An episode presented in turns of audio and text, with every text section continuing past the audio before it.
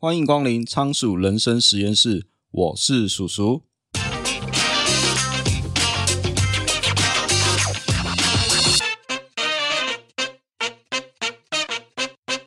那在节目一开始啊，想问大家一个问题啊，坐在位置前面的你会不会很好奇啊？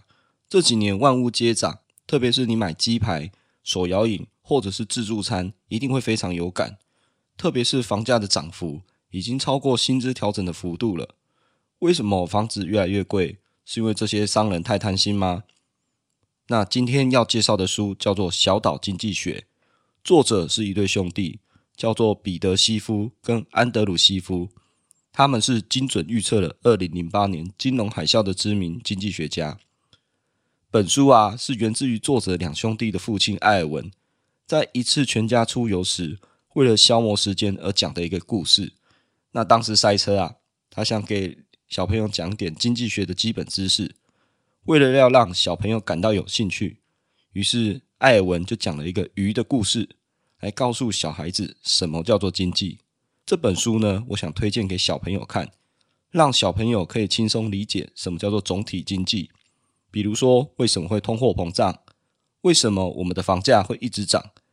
可以让小朋友轻松了解经济的运行原理。其实，经济与我们的生活真的是息息相关。本书主要的故事都是围绕在一个只能抓到鱼的小岛上，借由幽默风趣的手法。告诉我们经济是如何运作的。这本书里面，鱼等于钱，渔网等于资本，饥饿等于需求，存鱼等于金融思维，额外的收获等于经济成长。看完这本书，你就会了解为什么我们会有通货膨胀，为什么房子年年在涨，经济究竟是怎样成长的。那接着故事就开始喽。首先是一个好点子出炉了。从前有一座小岛，岛上只有三个人，一个人叫做艾伯，另一个叫做贝克，然后第三个人叫做查理。这个小岛在热带地区，生活却是非常艰苦的。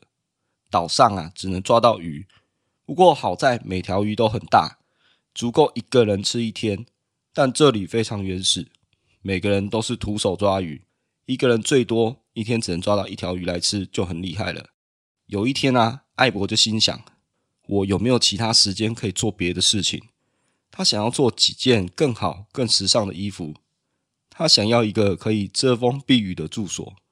可是每天都忙着抓鱼，这些梦想要怎么成真呢？想着想着，他突然就想到：“诶，不如我来做一个渔网好了。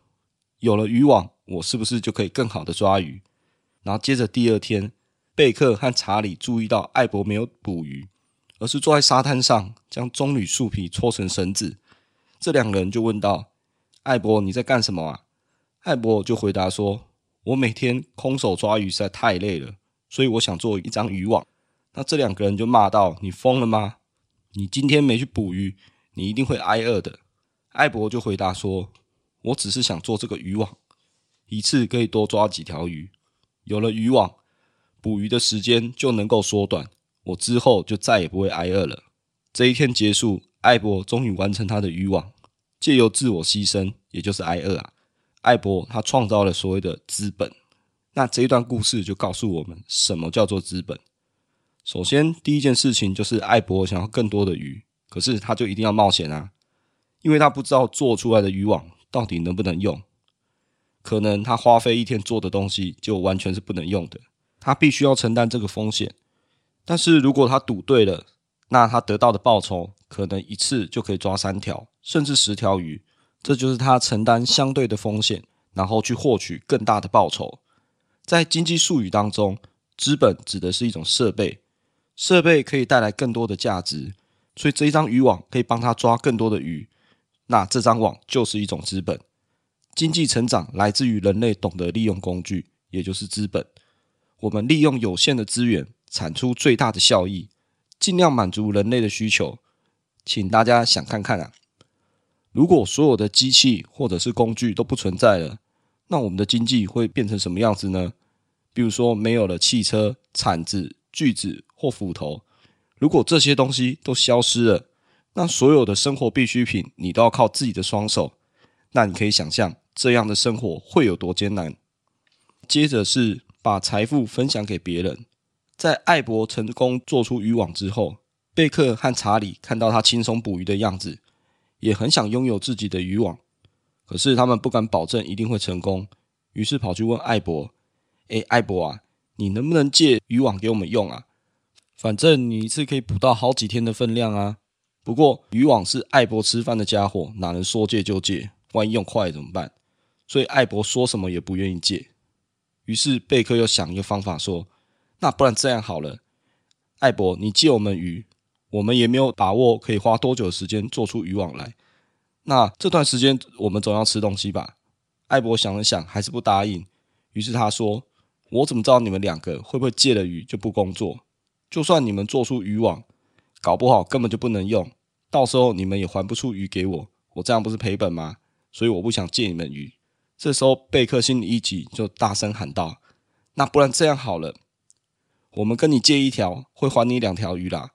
这么好的生意，你要去哪里找啊？艾博仔细想想，发现这样好像比较划算，于是就借他们两个人鱼了。在贝克与查理也成功做出渔网之后，最后岛上所有的人都可以吃到更多的鱼了。不过，也许你会认为艾博这样做实在太黑心了，根本在放高利贷，好像是窃取别人的成果，靠别人的辛苦来获利。其实这段故事想讲的是。艾博啊，他有五种选择。首先，第一种是他也可以把鱼储存起来。这里的故事是假设鱼是不会烂掉的，所以可以长期存放。第二是，他可以自己把鱼吃掉。第三，他可以把鱼借出去给别人。第四，选择投资，他把渔网出租给别人。第五种选择就是，如果他储存的鱼够多，他可以结合以上四种方式，在岛上三个人捕获越来越多的鱼之后。陆陆续续啊，就有其他小岛人发现这件事情，因为附近的岛民啊，跟艾博他们之前一样，一天最多只能抓到一条鱼，有时候还抓不到鱼。于是过没多久，就越来越多人搬来岛上，也学会贝克他们借鱼的方法。最后每个居民啊，都可以吃到比原来更多的鱼了。所以我们可以了解到，这故事啊，对应现实生活当中，鱼就等于钱，渔网就等于资本，饥饿就等于需求。存鱼就等于储蓄，借鱼就等于贷款，那增加的渔获就是经济成长。那附带一提的是啊，如果艾博是一个自私自利的人，整天拿自己的鱼去借别人，就变得越来越富有，那会怎么样呢？其实艾博如果把多抓到的鱼给存起来，既没有吃掉，也没有借别人，其实时间一长，鱼还是会烂掉啊，财产还越变越少。反倒是他借鱼给周边的岛民。帮助其他人也提高生产力，最后大家都能吃得到鱼。借钱给他人制作渔网，能增加整个岛的生产力。生产力一提高，大家就能拥有更好的生活品质。如果艾博就像哆啦 A 梦的胖虎一样，只会抢夺别人辛苦的劳动成果，又或是放高利贷，那他的财富就是建立在剥削其他人的贫穷身上。这样做根本不会增加整个岛的生产力。而且还可能会下降，因为道理很简单嘛。当你辛苦工作的成果老是被抢走，那你一定不会认真工作。所以从增加生产力的角度来看，借鱼反倒是好事，因为其他的人拿到借的鱼，就可以利用资本去增加更多的生产力，然后最后每个人都吃得到鱼。接着我们聊聊下一个故事：鱼本位的出现。那几个礼拜以后，艾博、贝克还有查理他们三个人。借由渔网迅速捕到大量的鱼，他们开始每天捕两条。由于每人一天只能吃一条鱼啊，所以岛上的储蓄很快就膨胀了。那他们终于可以从天天捕鱼的日子解脱出来，终于有空去参加其他好玩的活动。艾博可以花一点时间设计和制造更多更实用的衣服，贝克有时间提升了厨艺，查理则是盖起岛上第一座小茅屋。他们三个人日子就过得很开心啊。不过贝克认为他们还可以过更好的日子。他认为，既然我们可以用渔网扩大生产，那我们有没有办法再做更大、更复杂的巨大渔网？不管是白天或者是晚上，都可以自动化、不间断的捕鱼。如果这招有用，那他们就再也不用亲自捕鱼了。不过贝克发现，单凭他自己的力量还有储蓄，根本没办法完成这样复杂的工程。于是他就提议说：“不然我们三个人来合伙一家公司，集中所有的储蓄，用一周的时间完成这项工程。不过这项工程潜在的风险啊，跟艾博的第一张网一样，没有人可以保证这个计划一定成功。这次的风险可不是损失一条鱼，而是二十多条鱼。不过他们对于更多鱼的需求，最终战胜了可能失去全部储蓄的担忧。”于是，他们三个人就开始制作这个巨大的渔网。最后，经过一番艰难的努力，成功做出来了这个巨大的渔网。这个设备啊，果然很厉害，一个礼拜可以捕到二十多条鱼。这就表示岛上的生产力又被大幅的提升了。不仅食物变得丰盛，交通也变得更便利，人们也有闲暇的时间，前所未有的奢华生活就流传到其他的岛上。那其他小岛的人啊，还在空手抓鱼啊。为了追求更美好的生活，许多移民就很快就搬到岛上来了。因为借由资本提升生产力，也就是说，巨大的渔网可以捕到更多的鱼，这意味着这座岛可以养更多的人。反过来说，更多的移民又促进了更多样化的经济，经济成长也催生了很多职业，比如说房屋建筑工啊。木筏制造工、马车制造工，由于有一部分人不用生产物质，储备的资源也能够生存，于是服务业就这样诞生了。然后在岛上实行的是以物易物，那这个过程啊非常的繁琐，而且效率比较低。比如说建筑工人可能需要厨师的服务，但是厨师现在不需要一栋房子啊，即便他们各取所需，可是。到底一间房子与几顿饭的价值相当，真没有一个标准啊。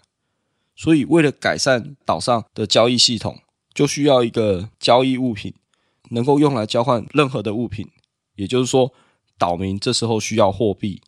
岛上所有的人都吃鱼啊，所以鱼就被指定为货币。很快，所有工资还有价格都开始用鱼去计算价值。因为人们还是假设每天都需要吃一条鱼才能够生存，所以一条鱼的价值是多少，大家心里都有数啊。一切交易都用鱼去计价，这个就叫鱼本位。接着我们来聊聊下一个故事，是通货紧缩妖魔化。在聊通货膨胀之前，我们先来聊被妖魔化的通货紧缩。应该说，怎样的状况会出现通货紧缩啊？我们假设。有一个木匠的技术超强，其他人需要八天，这个木匠只要四天就能造出一艘独木舟，所以对他来说，捕鱼他还不如专门去做独木舟。但是打造一艘船的价格还蛮高的，一艘要九条鱼。对现在岛民来说，九条鱼是相当高的价格，岛上只有最有钱的人才买得起，那些没钱的人就只好游泳去捕鱼。如果木匠用自己的储蓄，制作了造船用的专门工具，将这个工时啊缩短成两天，也就是说制造的效率提高了。那每艘船呢、也因为效率提高，成本就下降到只要四条鱼就可以收支平衡。那如果这时候他把售价降为六条鱼，他反而会赚更多的钱，因为价格降低之后，就更多人买得起独木舟了，也因此他的顾客群就扩大了。原本只有有钱人才能独享的奢侈品，这时候也变成了普通消费品。正如故事所说的，其实价格下降并没有损害木匠的利益。实际上，其他行业生产的价格啊，也随着生产的效率提高而下降。木匠就可以用赚到的钱去买到更多的东西。那这段故事要提的，其实就是所谓通货紧缩的妖魔化，也是经济学中最成功的宣传策略。人人都害怕通货紧缩，在经济学家跟政治人物眼中啊，通货紧缩就好像瘟疫一样，只要有一点点通货紧缩的苗头，政府通常就会采取措施提高物价。因为现在经济学家认为，消费可以促进经济增长，一旦发生通货紧缩，人们就会延迟消费，等待价格继续下降。那没人要消费的话，就会影响经济成长。不过，事实真的是如此吗？就如前面的故事所说的，扮演关键角色不是消费，而是生产。其实你根本就不必劝说人们要消费啊，因为人的需求是永远不会得到满足的。假设你今天网购一样商品好了，如果价格下降了，你会停止购买，还是会用同样的钱多买几样东西呢？可是经济学家告诉我们，一旦物价下跌了，消费者就会停止消费，公司也会避免支出，最后我们回到经济的黑暗时代。可是历史告诉我们啊，比如说汽车一开始也是奢侈品啊，但是当汽车价格下降之后，消费起的人就变多了，整体的产值是上升的啊。事实上，如果消费者不愿意消费，刺激需求最好的方法就是让物价跌到更合理的水准。沃尔玛的创办人山姆·沃尔顿就是运用这个简单的概念赚了数十亿美元。所有的产品啊，一开始问世的时候都会很少人买，就像液晶电视刚出现的时候啊，一台要十几万以上，怎么会有人想买？可是你看现在一台多少钱？价格下跌之后，就会有越来越多人购买，不断增加的销量。弥补价格下跌带来的损失，而且这时候利润反而还会上升。但为什么这些经济学家还有政治人物会一直说通货紧缩很可怕？你想啊，价格下降，比如说像食品或者是能源价格降低，真的不好吗？如果医疗开销还有教育费用回到人人可以承受的范围，那我们还需要政府采取行动来协助我们吗？这个部分就可以请大家思考一下。那接下来我们来聊下一个故事。钞票印太多会发生什么事？随着越来越多人移民到岛上，在经济成长下，岛上成立了政府，也出现了银行。那政府发行了一种纸钞，用来取代真鱼交易。只要拿纸钞，就可以到银行去兑换政府所储存的鱼。购买商品还有服务啊，就像食用真的鱼一样。一开始其实岛民不太习惯，不过一段时间以后，纸钞就流行起来了，因为纸钞比真的鱼更容易携带。而且啊，没有难闻的气味。但是过没多久，银行就发现了一件事情，因为政府印了太多的纸钞，那个数量啊，远远超过政府所储存真正鱼的数量。银行跟政府官员说：“你现在每发行十张钞票，我只有九条鱼可以兑换。如果存户发现我们没有足够的鱼可以兑换，银行会破产的。”为了解决这个问题，你猜政府干了什么事情？这时候，他们找了一堆技工啊，去海滩还有垃圾场收集被人丢掉的鱼皮还有鱼骨，利用切割拼贴，不断在这些鱼骨上添加鱼肉，制作出一条新的鱼，这叫做鲑鱼。那政府就跟银行说：“我用三条鱼制作了四条一模一样的鱼，而且看起来就跟真的鱼一样。”可是实际上，这些技工不是魔法师啊，鱼也不会从树上掉下来。这样的做法。只不过是政府制造假鱼来掩盖储蓄不断削减的事实。总有一天，大家会发现，鲑鱼比真的鱼小得很多。因为毕竟岛上的人一直在吃鱼，大家都知道一条鱼的价值是多少，所以最后还是出问题了。岛上鱼货的数量远远低于政府所发行的钞票。不久以后，就因为钞票的发行量过大，政府不得不灌水来提高真鱼做成鲑鱼的转换率。也就是说，原本关于只比真的鱼小了百分之十，渐渐变成小了百分之二十，然后这个比例还是无法维持平衡，关于也就越来越小条。不久之后，人们发现每天只吃一条鱼已经无法填饱肚子了，大多数的人每天至少要吃两条鱼才会饱。因为关于是岛上的货币，所以物价都必须相应的上涨，才能弥补掉鱼本身损失掉的营养价值。简称通鱼膨胀。一般来说，生产力提高会促使物价下跌，可是政府引起的通鱼膨胀却导致物价上涨。那政府是怎么胡乱的？政府跟岛民说：“我们提高了就业率，还有繁荣的经济，促使鱼的需求增加，因此推动了物价上涨。所以现在大多数的岛民每天吃的鱼是过去的两倍，这个就是经济繁荣的象征啊。”然后政府还提醒大家，如果没有稳定的通鱼膨胀来刺激经济，人们就会失去食欲，对鱼的需求消失，那这样岛上的经济就会不好。这段故事告诉我们，一九一三年联准会成立，当时他们承诺纸钞随时可以一比一兑换成黄金。为了稳定物价，联准会存在的唯一目的就是产生足够多的通货膨胀。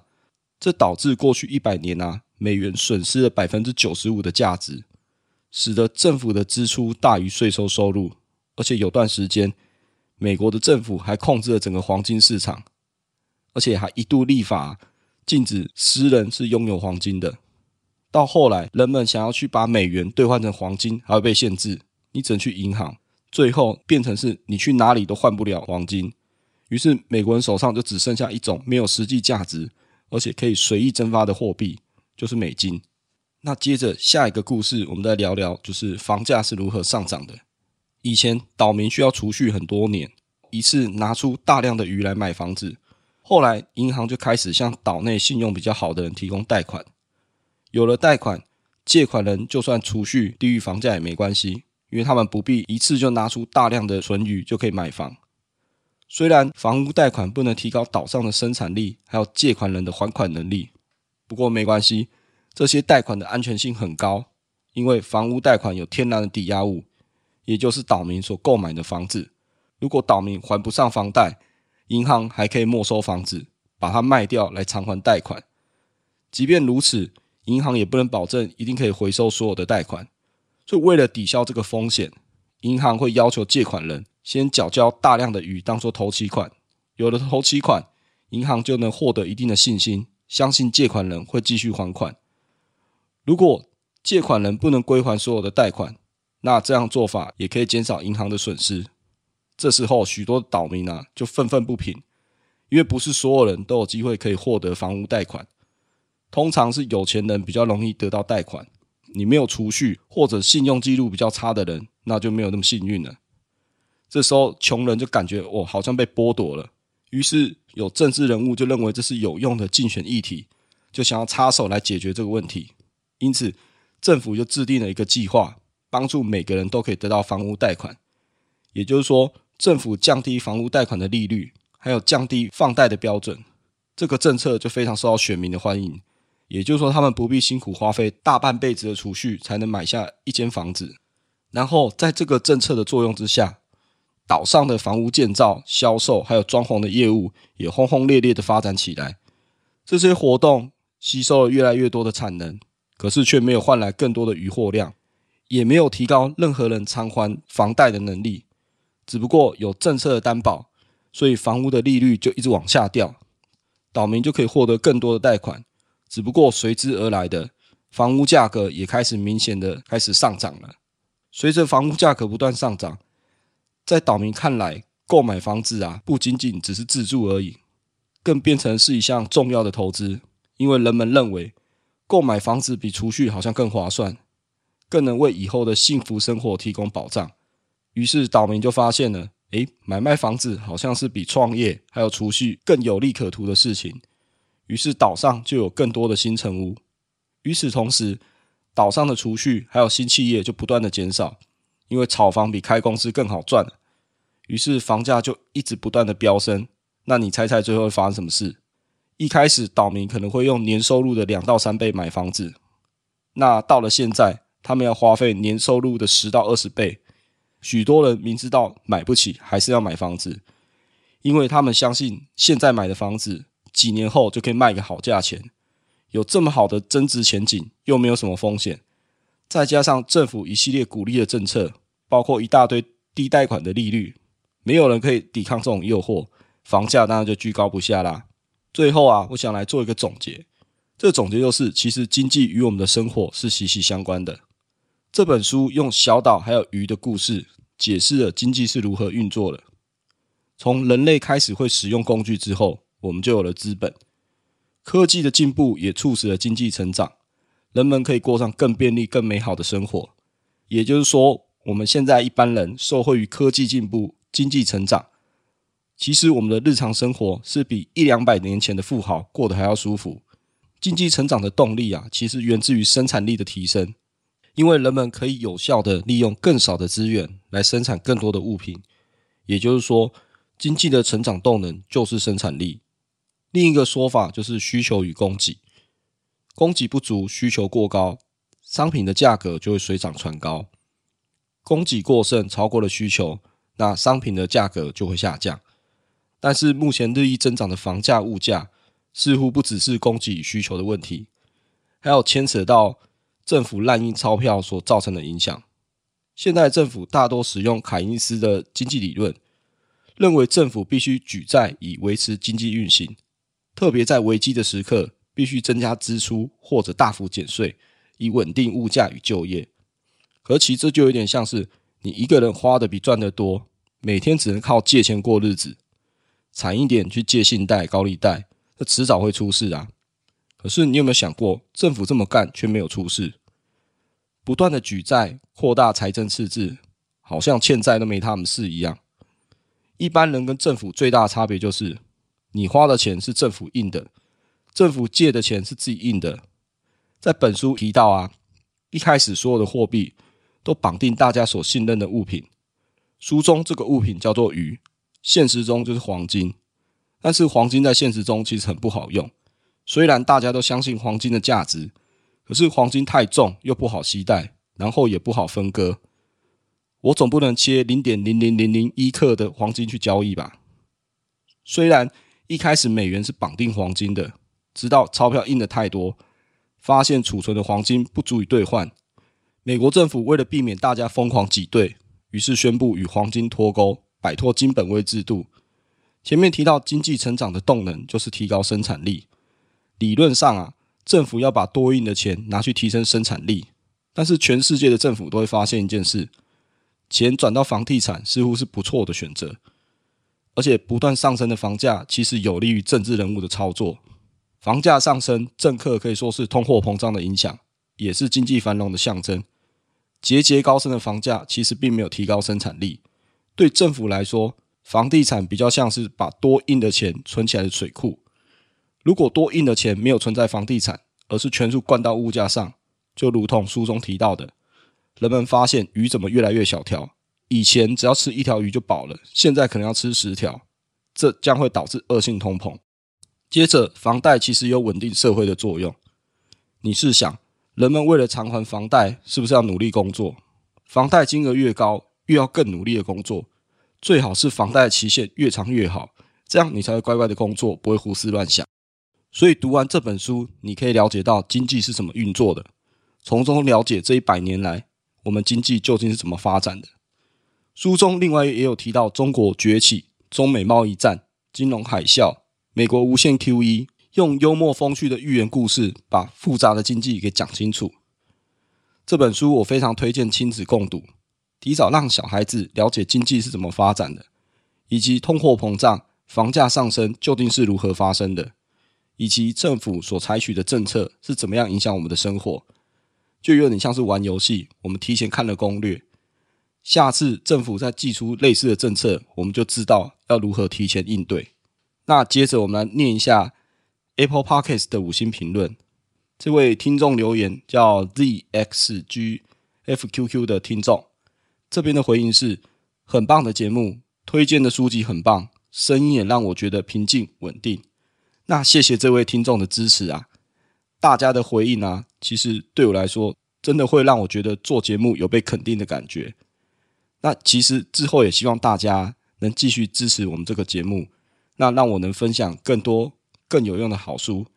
也许你现在遇到瓶颈，但我相信总有一本书是你一定会用得上的。最后，节目进入了尾声，那这里来推广一个公益活动。就是让阅读帮助自己，也帮助他人。台湾展臂阅读协会是一群热血的医疗人员，想要推广儿童阅读、亲子共读、偏向外展服务，让弱势家庭有平等阅读与医疗的机会。如果你觉得节目介绍的书很不错，你可以点击节目下方博客来连接购书，每季会捐赠博客来奖金给展臂阅读协会，并将金额公布在网站与粉丝专业。希望你我的阅读除了开拓视野，更能帮助他人。因为这个社会需要更多正向的力量。或你可以直接到台湾展臂阅读协会捐赠您的善款。你可以选择一次性的捐款，也能定期定额捐赠您的善款。不论捐款的形式如何，就让阅读帮助自己，更能扩大帮助他人。让我们一起做一个快乐的分享者。今天的节目就先到这边。如果你觉得我们节目不错的话，欢迎你订阅节目的电子报，每周都会分享最新的书评与观点。你也可以在节目的下方留下你的五星评论，或可以到 YouTube 上按赞、订阅，留下你宝贵的意见。也欢迎你赞助我，请我喝一杯咖啡，连接在下方的资讯栏。你的小小支持对我来说就是大大的鼓励。我是叔叔，仓鼠人生实验室，我们下次见，拜拜。